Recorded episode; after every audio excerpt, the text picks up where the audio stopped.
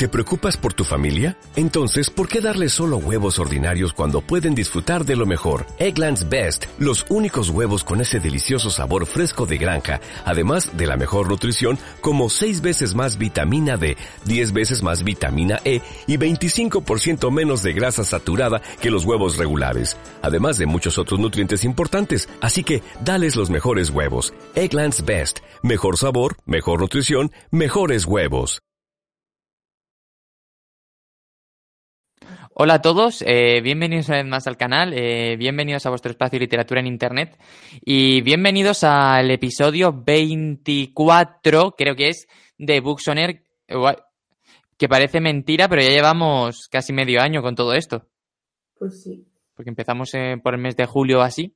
Y como estamos en todo el contexto este del febrero negro y de la literatura negra, policíaca y todo este tipo de cosillas, Hoy vamos a hablar de, Camila Lackberg, que me ha costado muchísimo aprender cómo se escribe. Yo creo que ha sido el mayor reto al que me he enfrentado para hacer este directo porque, eh, bueno, siendo sincero, yo he copiado el nombre de Wikipedia y lo he ido pegando en la descripción del vídeo para ponerlo bien porque si no seguro que me iba a equivocar más de una vez. Eh, hoy tengo... Más difíciles de escribir, ¿eh? Joder, tiene una diéresis, una ceca. Yo pensaba que era Larberg en un momento, luego Larbeck. Me ha costado, me ha costado. Y nada, pues como la veis por aquí, está Nieves. ¿Qué tal, Nieves? ¿Qué tal estás? Muy bien, aquí, haciendo otro directo de Buxoner, que tenía ganitas. Últimamente además, también. Les... Larberg me gusta bastante, así que. Sí, además últimamente le estás dando bastante a los directos en general, que el fin de semana pasado estuviste con hablando de cine y este domingo estás también hablando de, del Club de la Lucha, si no me equivoco. Bueno, Saisa 6 hoy vamos a hablar del Club de la Lucha. Así que tengo que yo, verla, por cierto. Yo debería de ver la película porque el libro me gustó un montonazo. O sea, he visto la película muchas veces, pero digo que quiero verla de nuevo para tenerla fresquita. Al final son el mismo, ¿lo sabes? O sea, quien te esté viendo casi te podría matar ahora mismo. Bueno, pero, pero bueno, a ver, Chuck Palanias cuando escribió este libro hace 40 años, yo creo que va, va siendo. Hay gente, que ni siquiera sabía que había libro. Carmelo, deja los spoilers apartados de tu vida. bueno, pues eso, lo que yo quería decir. Eh, más allá de todo eso, hoy la protagonista del vídeo es Camila eh, Lackberg Eriksson. Vale. Nieves, ¿por qué estamos haciendo un booksoner de Camila Lackberg? Porque es la reina de la novela negra sueca, sobre todo. Y no voy a decir la reina general porque, en fin, quedaría un poco mal. Una, una pregunta, ya que has dicho que es la reina de la novela sueca, eh, eh policíaca, ¿sabes alguna autora más sueca de novela negra? Asa Larsson. Anda, mira, ahí más pilla. Creo que la hija de Steve Larsson escribía relatillos y cosas de estas de novela negra también, creo. No estoy muy segura. Pero me suena pues que lo leí en algún sitio. Pues qué guay. Para empezar, yo te quiero plantear una pregunta, como ya viene siendo habitual muchas veces. ¿Y qué diferencia o qué tiene de especial Camila Lackberg como autora? A mí me gusta especialmente de sus libros que, aparte del, caso que se plantea, eh, no, es un caso al uso, porque la protagonista es una escritora que en el primer libro está escribiendo la biografía de, pues, de la persona que ha muerto en el libro. Y, y claro, no son casos en plan solo caso policial, policial en el que un investigador em, investiga el crimen, descubre al asesino, etcétera, etcétera. Se van planteando como más cuestiones y, me gusta especialmente porque la protagonista sea escritora. No sé por qué, pues me, hace, me hace especial ilusión.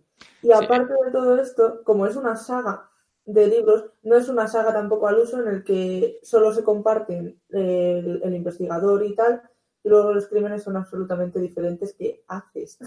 Estoy poniendo bien el volumen del micrófono, perdón.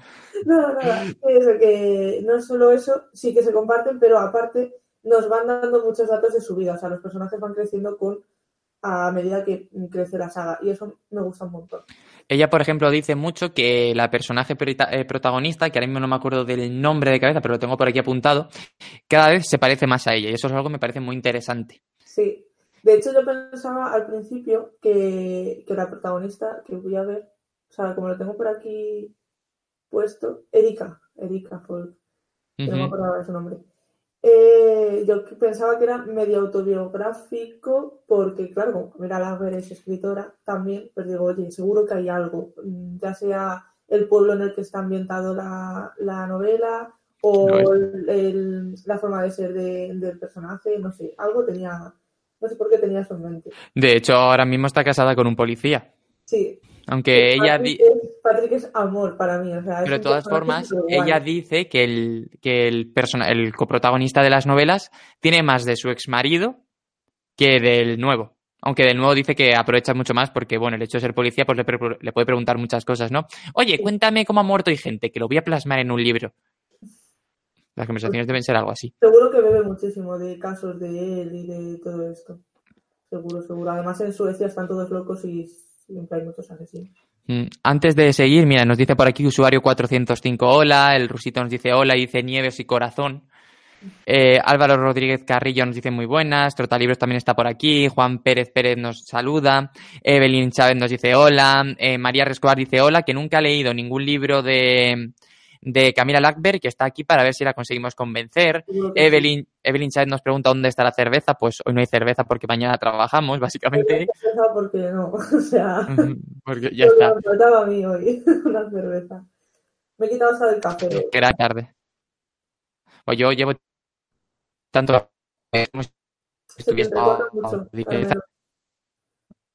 ¿Sí? O bueno, a mí se me está cortando mucho, no sé por qué. No, a ver,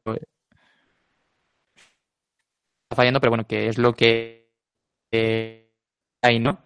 Así que son directos, a veces pasa. Sí, estás teniendo nos dice por aquí. Sí, está un poquito, un poquito raro el, el este hoy, no sé qué pasa, pero bueno, será, seguramente será fallo mío, que aquí está fallándome todo hoy, o sea, me está fallando la vida en general. Así que si alguien quiere venir a hacer, ayudarme a hacer una maleta, por favor que venga, porque yo no puedo ya hoy con, con mi vida en, en general. Eh, nos dice el rusito. que hacerlo, no te daría tanta pereza. Ya, ya lo sé. Nos dice por aquí el rusito que las cervezas están en Tenemos que hablar, en, lo que hago los domingos, pues hace un montón que no me tomo una cerveza en Tenemos que hablar, la verdad. Eh, nos dice Ludi entre líneas, buenas, os escucho mientras hago la cena. Ay, yo también tengo que hacer la cena en algún momento. A mí me la ha hecho Qué presión de día. Me ha traído un tupper de cena. A mí me la ha hecho mi mamá, me ha traído un tupper de cena. Bueno, y ya volviendo un poquitín al, lío.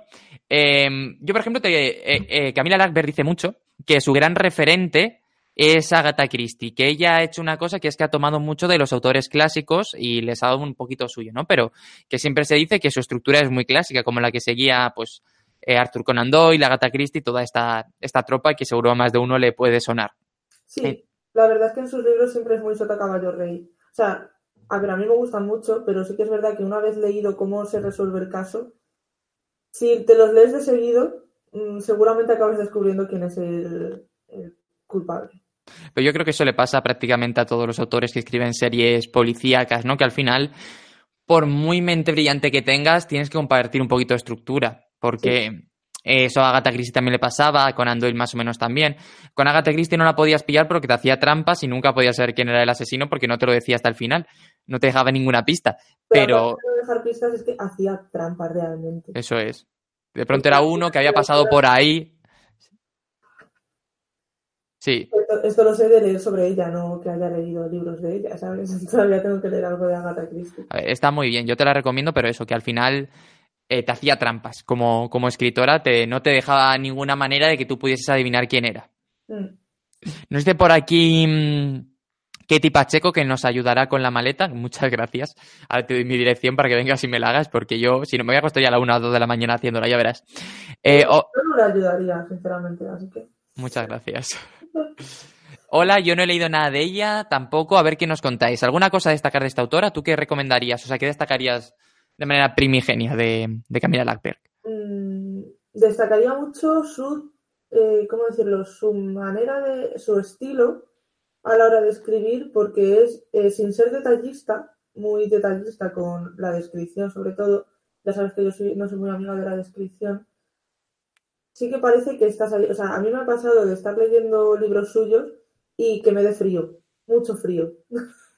Al final. Ese, esa, ese estilo a la hora de, narrar porque parece que estás en los libros. Sí, es que, por ejemplo, una de las cosas que no sé si lo sabéis los que nos estáis viendo, que Camila Lackberg eh, ambienta casi todas sus novelas en un pequeño pueblo que es de donde ella es. Mm, y, esto es... ¿De cómo? ¿Puedes repetirlo que no te oído bien? Y Albaca. Por ejemplo, ¿no? Por ejemplo, sí. y, claro, eh, esto es así porque cuando empieza a escribir, eh, su profesor le dice, oye, eh, ¿por qué no intentas ambientar todas estas cosas que tienes en un sitio que conozcas al dedillo para que no te tengas que meter en demasiados embrollos mentales? Entonces acaba, pues, colocándolo justo, pues, donde ella vive. Y yo creo que eso es una cosa de lo que lo hace tan especial, ¿no? Que todo pasa en un pequeño pueblecito, en el típico pueblo donde nunca pasa nada, pero que en sus libros pasa de todo. Sí. Pues, por cierto, es que estoy leyendo que Alice nos dice que escribe muy bien, pero al final se hace pesado. Y yo tengo un truco para leer a Camila Lackberg.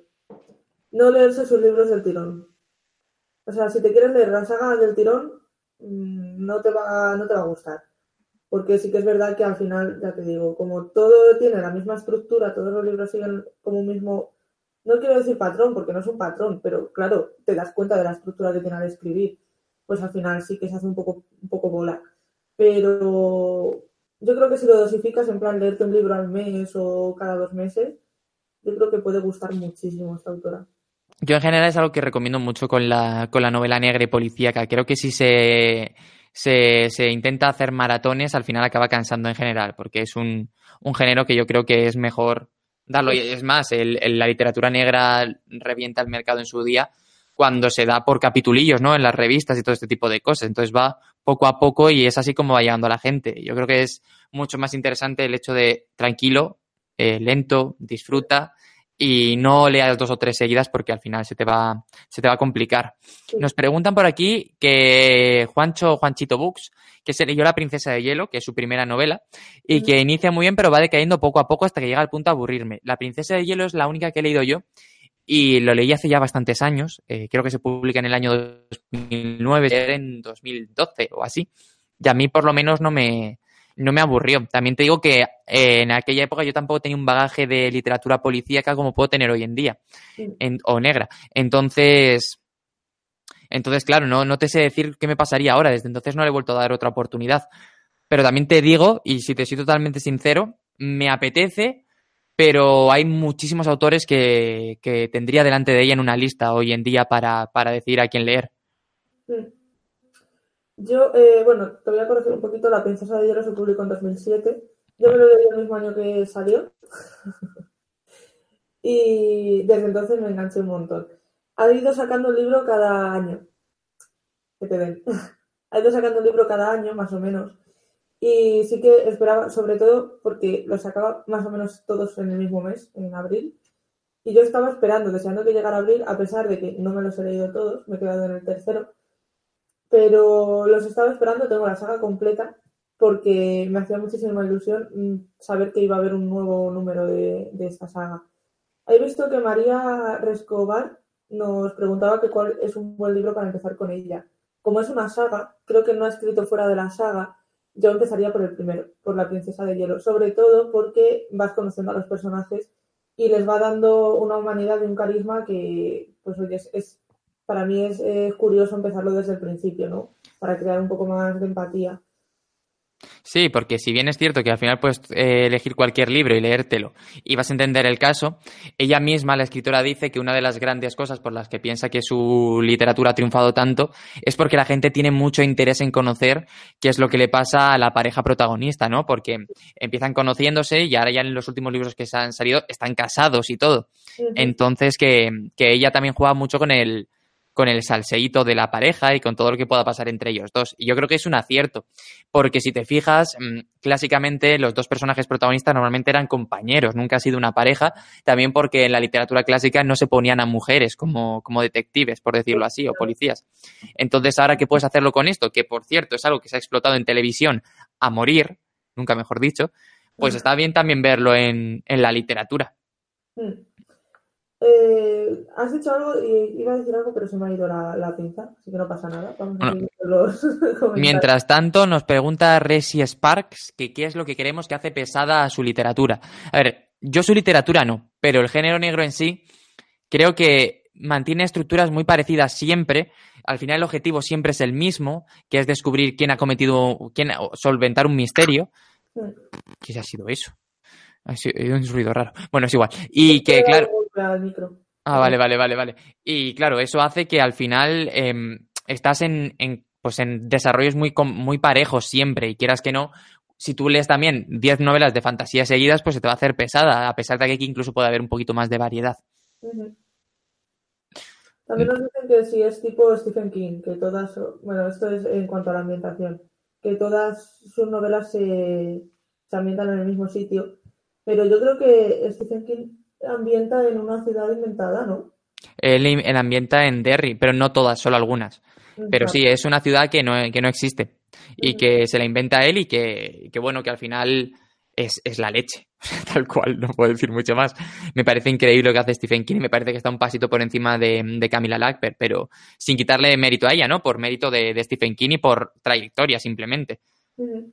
A ver, aquí están debatiendo un poco Juancho y María, que es una saga policial que puedes leerlo en el orden que quieras. Eh, una serie. Cada libro, cada libro es un caso, pero yo digo que está, está guay leerlo desde el principio porque vas viendo la evolución de la pareja. Imagínate que empiezas por el último y la pareja, yo qué sé, no me lo he leído, entonces no, no voy- puedo hacer spoilers de esto.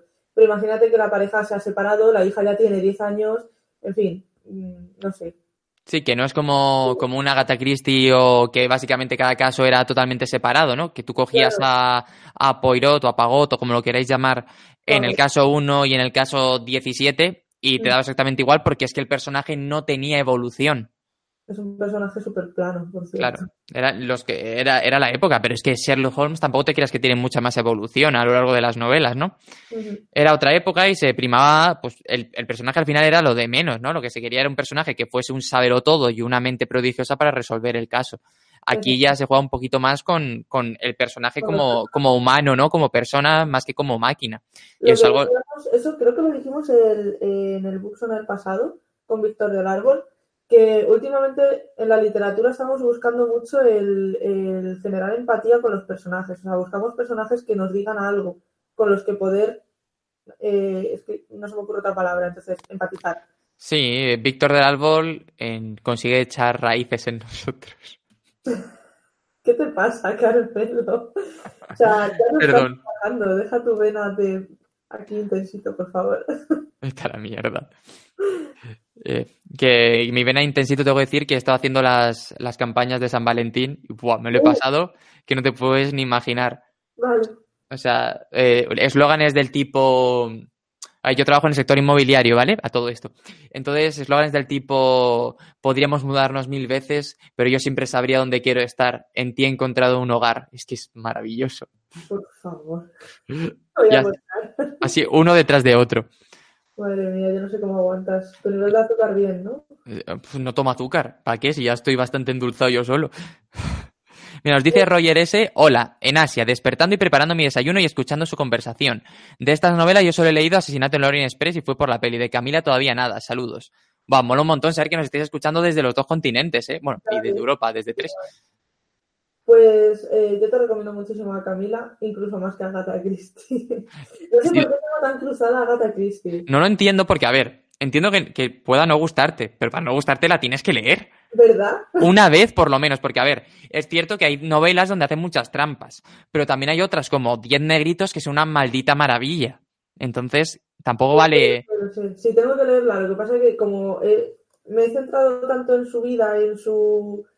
Eh, es que la sinopsis de los libros, la- el argumento de los personajes, me lo sé todo. Entonces como que no me genera curiosidad. Pues si tiene 40 novelas o así. Ya, pero es lo que tiene hacer trabajos sobre novela negra cuando es lo que te gusta.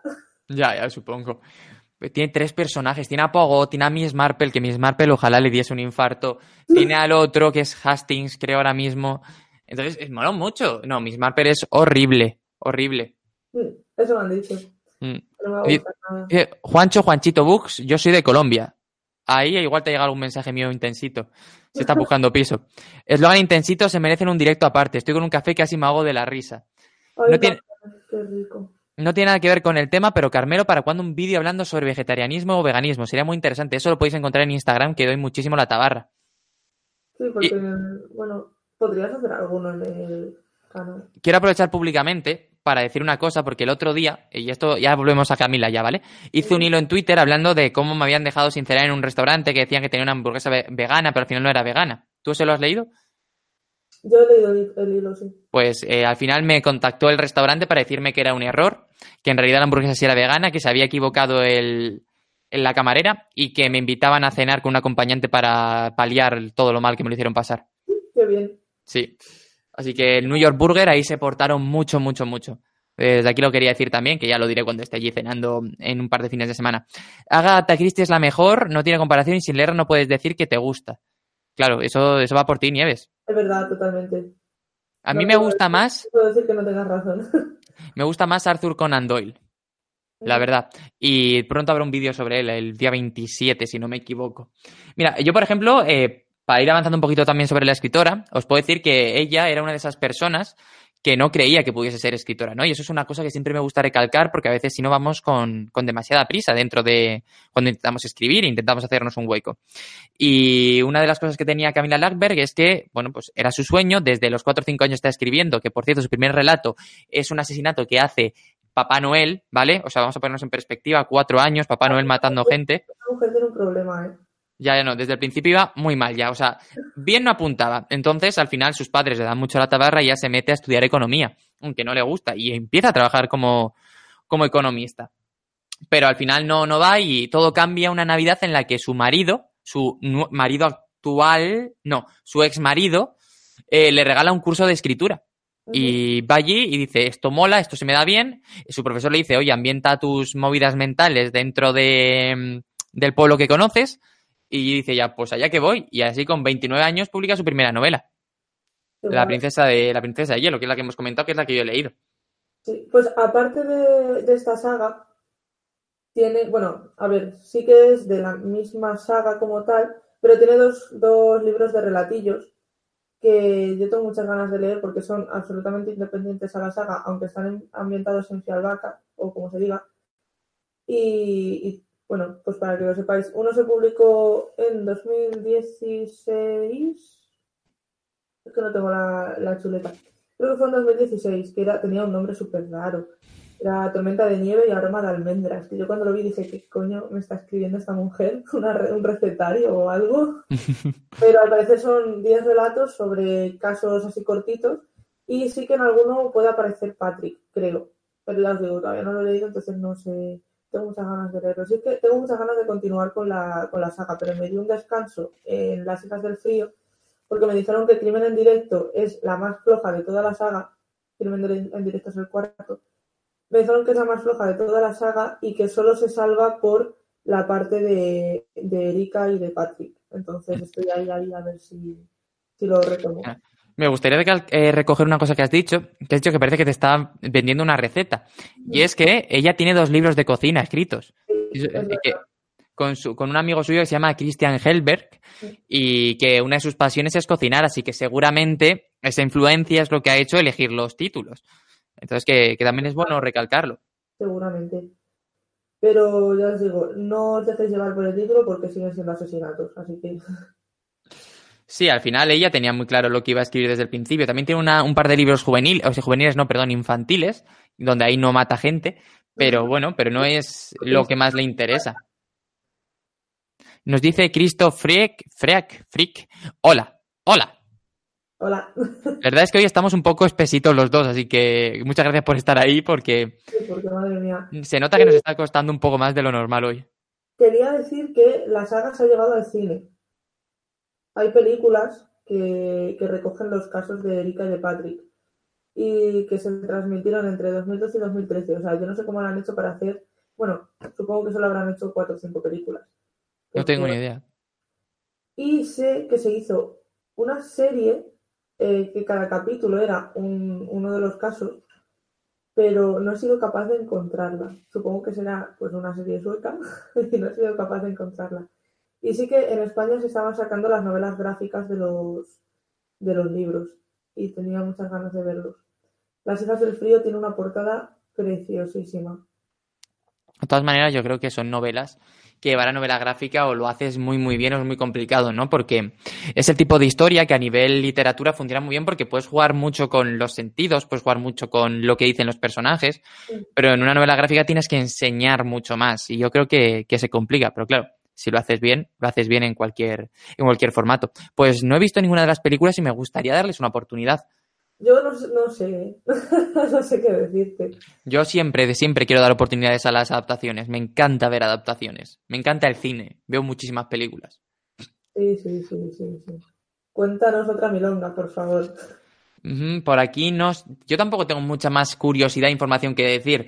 Hemos ido abarcando todo lo relacionado con las novelas, hemos dicho alguna curiosidad. Se llama Edith Camila, por cierto, para la gente que lo quiera saber.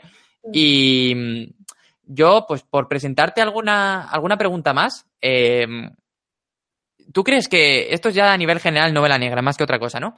Mm. Eh, ¿Tú crees que la mujer está infrarrepresentada en la novela negra o lo ha estado a lo largo de la historia? Porque es que el otro día a, charlando con una compañera de trabajo, eh, le dije que íbamos a hacer un vídeo sobre, sobre Camila Lackberg y a ella le gusta mucho. Y me dijo eso, que pensaba que, o sea, me pidió recomendaciones de más escritoras de, de este tipo de historias y dije, mira, pues Agatha Christie, Mary Higgins Clark, pero no hay tanto más. Eso porque no sabes recomendar. Puede ser. no, no, eh, está es lo que, como en todos los ámbitos, a lo largo de la historia, sí, la mujer ha estado muy infravalorada en novela negra y en novela en general. Pero últimamente yo sí que he visto más boom de novela negra y escrita por mujeres. Camila Lackberg dio el paso, eh, bueno, yo es que es de las que más recuerdo así en España del boom total de novela negra sueca. Fue, fue con ella, con Steve Larson, pero también está Asa Larson, está Mary Junstead, o como se diga, que creo que es sueca, pero escribe novela negra y escribe muy bien. Eh, no sé qué más decirte. Las que has dicho tú, Agatha Christie y Mary Higgins Clark, que son de sobras conocidas, Patricia Highsmith, eh, Patricia Cromwell, creo que se llama. Sí. Ah, y ya se me ocurre en española. Dolores Redondo, Eva García Sánchez Turi, eh, se me está olvidando María José Moreno, en fin, sí que hay, últimamente hay bastante. Entonces, sí que es verdad que dentro de las novelas todavía no se está incluyendo mucho el papel de la mujer. Eso sí que puede ser. Eso es verdad que, porque, por ejemplo, en la trilogía de Eva, el protagonista es un, chico, un hombre.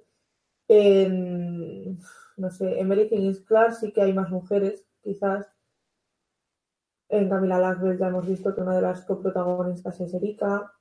De hecho, es la que más peso tiene eh, casi en las tramas. Me escapa mucho que casi todas la, casi todos los crímenes son a mujeres. No sé, es como muy, muy Sí, ella es que dice que, bueno, ya es una persona que se ve. Eh, es que no sé cómo decirlo bien, o sea, se ve muy, le afecta mucho toda la violencia machista. Eh, entonces ella, yo he leído varias entrevistas que le han hecho para preparar este directo y dice eso, ¿no? Que ahora mismo hay una especie, y además lo decía como referencia también a su novela, la de la bruja, que hay una especie de caza de brujas contra las mujeres, sobre todo contra las mujeres que se atreven a, levantar la voz. Entonces sí, dice que, toda la violencia machista, toda la violencia de género a ella le, le causa muchísimo daño, le impacta mucho y que en sus novelas quiere hacer una, una reivindicación em, para, pues porque, bueno, cada uno podemos poner nuestro granito de arena y las palabras son su forma, ¿no? Y ya tiene la capacidad demostrarle al mundo lo mejor y lo peor, ¿no? Eh, cómo matan a una mujer y cómo otra mujer también intenta resolver el misterio. Entonces yo creo que lo está haciendo bastante bien. Sí, de hecho La Bruja es su libro más grande y yo creo que quizá es el, que más me va a costar leer por esto precisamente, porque ahí sí que plasma muchísimo este, este hecho. A ver, nos pregunta Resi Sparks, ahora leo las demás preguntas algo que la diferencia del resto, por lo que elegirla antes de otro para leer este género. Yo diría que es porque rompió mucho con el género, al menos en España, dio paso, dio paso a que el género de novela negra estuviera otra vez representado y tuviera un auge. Entonces, yo la leería ya, mm, pues por eso, sinceramente. Pero aparte, si nos fijamos solo en estructura o en, o en estilo o en casos, a ver, algo que la diferencie es que lo que hemos dicho de que no es una pareja de un investigador y su subordinado, por así decirlo, es una pareja, es una pareja romántica, eh, bueno, romántica, ¿cómo decirlo? Vamos, que son marido y mujer.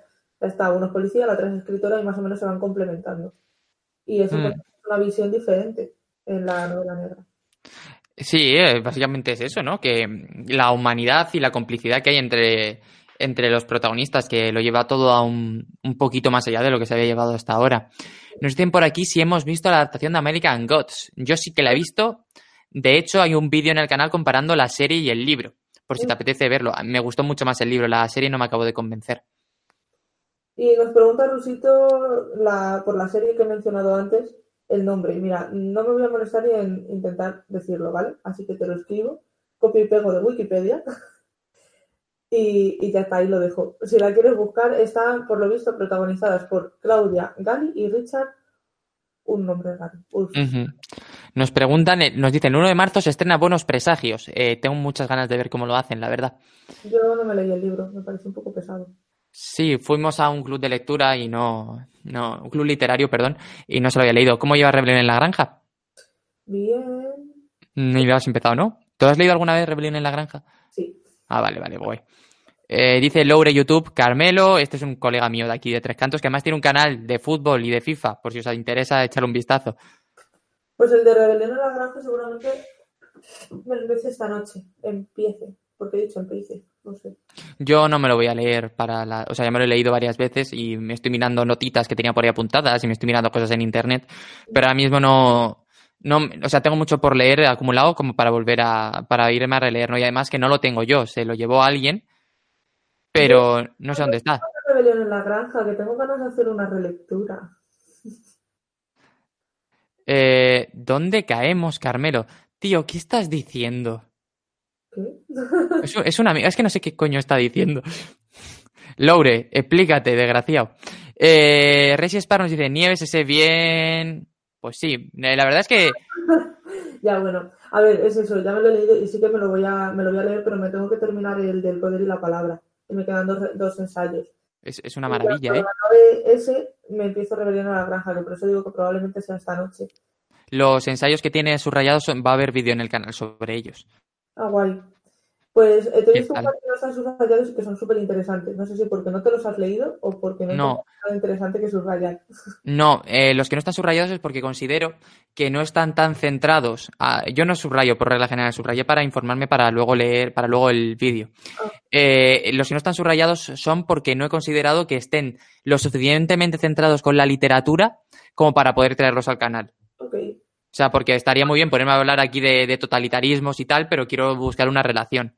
Es más político que, que otra cosa. Oye, es- Rodrigo, te quiero. ¿Por Yo qué? referencia y tú no, porque no juegas a Fornite. Rodrigo, Sí, Rodrigo, claro, ha, ha comentado pisos picados. ya, ya, si es, si es un amigo mío. Espero que se lo pasase bien ayer con mis entradas en Todopoderosos, la verdad.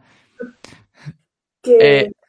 eso, que tú no sabes esa referencia, me parece fatal. No, no juego jamás al Fortnite, así que no, no tengo ni idea. Pero ni idea, ni idea. Qué mal. Es que no me, no me atrae nada. Mira que no me atrae absolutamente nada ese videojuego. Y no, no solo que no me atraiga nada, sino que me parece un cáncer para la industria del videojuego. Porque creo que se, se está cargando, está, está monopolizando todo. ¿Qué? Nada, nada, te estoy cortando para que no sigas diciendo tonterías. Ah, está monopolizando todo, está cargándose todo. Es, no sé, me parece un cáncer para absolutamente todo lo que puede pasar. Y el League of Legends tampoco he jugado nunca. Bueno, lo intentó- un amigo me intentó enseñar, pero no lo consiguió. Yo prefiero el Héroes antes que el League of Legends. Pero no me llama, no sé. A mí no me gustan los juegos multijugador, me soy mucho de, de yo solito contra la maquinita, Ya, la verdad. No me, gu- no me gusta competir en videojuegos.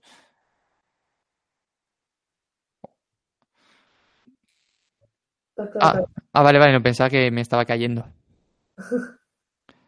Madre mía.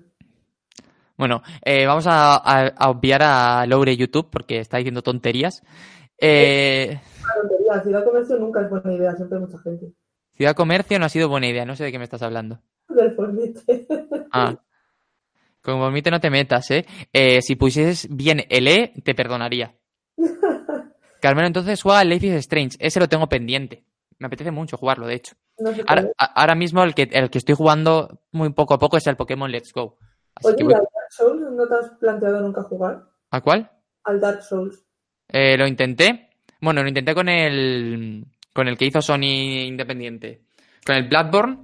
Y uh, jugué una hora, eh, o sea, jugué mucho rato y un día estuve jugando una hora, mucho, mucho, avancé mucho, mucho, mucho.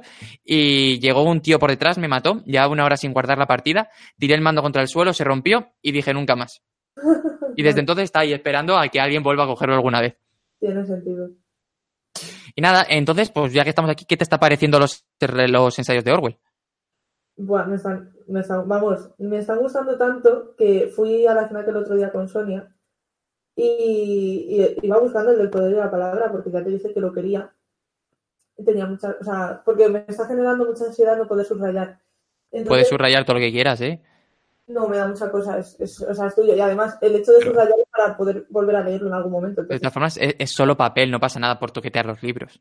Ya, ya, sí lo sé. Pero bueno, el caso es ese, que como yo subrayo para volver a cogerlo y, y, leer lo que he subrayado y lo que he escrito y tal, pues si subrayo el tuyo para devolvértelo y no volver a leerlo, pues me parece muy mal. Entonces, iba buscándolo para eso. Y, y como no lo tenían, me, dice, me dijo el chico, tenemos el de el, el o sea, los ensayos completos, a ver si te sirve. Y dije, a ver, es un euro más, están todos los ensayos, es esto de aquí. Pues, lo único malo de este libro es la letra, que es muy pequeña pero bueno, o sea, no pasa nada porque, en fin, ya que nos vamos a quedar ciegos igualmente, pues nos quedamos ciegos bien.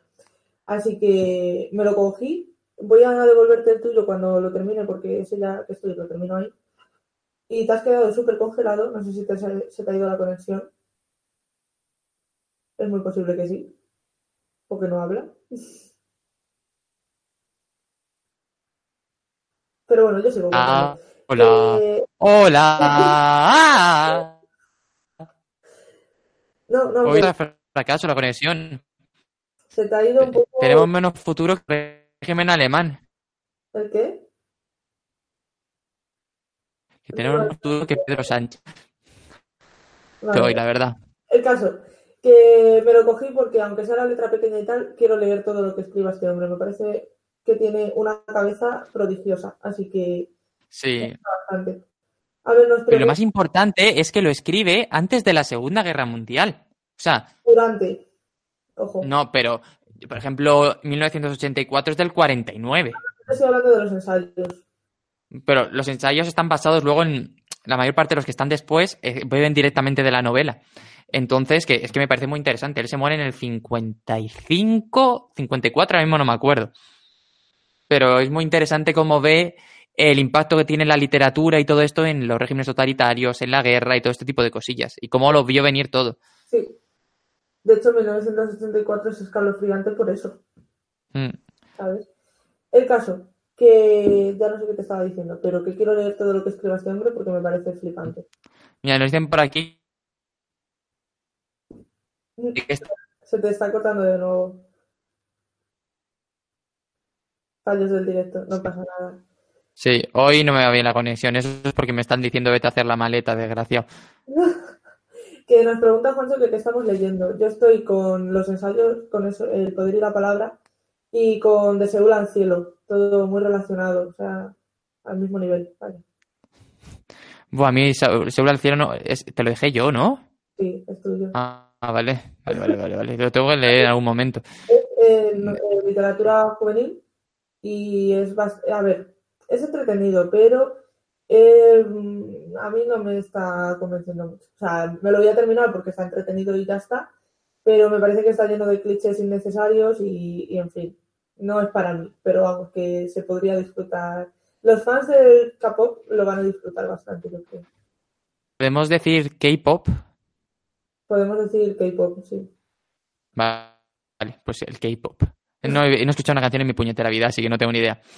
Eh, ¿Qué método utilizan para decidir cómo subrayar? Pues en mi caso son seis años de carrera de Derecho. En el mío... A partir de ahí ya... Hispánica. mm. Yo antes, antes... Fue qué mal... Dime. Dale, dale, dale. Eso, que antes, hará uno, antes de, de, la carrera y todo eso, yo no, no escribía en libros, eso era sacrilegio total ni subrayar, ni. Uf, por Dios, por Dios. Y luego llegó la carrera y vi que no subrayar libros era absurdo, porque era la mejor manera que a mí se, de la que a mí se me podía quedar lo que estaba, lo que estaba leyendo. Y uno de los, de los problemas, entre comillas, que yo tenía mucho el primer año de carrera, cuando estudié literatura hispánica medieval, es que eh, para analizar las obras, no, como no subrayaba porque se me daba mal, pensaba que me iba a ir al infierno o algo, pues eh, no, no, no, no lo llevaba bien. Entonces, al final, en el segundo semestre de ese año dije a tomar por saco y me puse a subrayar como una loca. O sea, todas las palabras que no conocía, todas las frases, todo lo que me parecía importante recalcar en un análisis, todo, todo lo, lo subrayaba. Y a partir de ahí, pues es cuando he empezado a subrayar al principio solo cosas de la carrera, pero ahora ya cualquier libro que me leo, cualquier cosa importante que, que, me pueda, o que me parezca a mí importante, o que yo diga esto me dice algo, esto, sobre esto puedo reflexionar, o esto me, me da una enseñanza, eso lo subrayo o lo marco o doblo la página si no tengo un poli a mano. Yo, yo tengo que admitir que empecé en la carrera subrayando mucho y luego dejé de subrayar por pereza y bueno, y porque al final iba un poco sobrado, ¿no? Y tampoco me hacía falta demasiado estudio. Pero, pero eso. No sé, me está fallando mucho internet, te, te, oigo muy a corte. Si te parece, vamos cerrando en cinco minutillos ya, porque como esto no, no tira. Hoy, no ha sido el día. Pues nada, chicos, vamos a ir cortando, ¿no? Porque ¿tienes algo más que decir? De Sobre... no, que era el, el tema inicial del vídeo. tenemos que hacer un George Orwell bis sobre los ensayos. Me parece bien. Tenemos que elegir cuatro o cinco ensayos y además los podemos tener los dos delante y hablar sobre ellos. Ok. Me parece guay. Y nada, chicos, pues vamos a ir cortando por aquí. Que muchas gracias por estar y muchas gracias a pesar de todos los problemas técnicos. Yo creo que YouTube, después de tanto directo que he hecho, ya me está coartando. y un poco. Sí, nada, pero ya el fin de semana yo desaparezco. Y nada, chicos, que muchas gracias por estar aquí, muchas gracias por ver el vídeo, que dejéis un like porque al final es gratis y es gasolina para los que estamos al otro lado de la pantalla. Tenéis abajo el canal de Nieves, que le echéis un vistazo porque está volviendo a subir vídeos de verdad, así que merece la pena darle una oportunidad. de mentira, ¿vale? mentira, ¿sabes? Así te escucho en mi cabeza. Y, nada, que nos veremos muy muy pronto en un, un nuevo vídeo, una nueva historia, pero aunque vosotros eso ya lo sabéis. Hasta luego, chicos.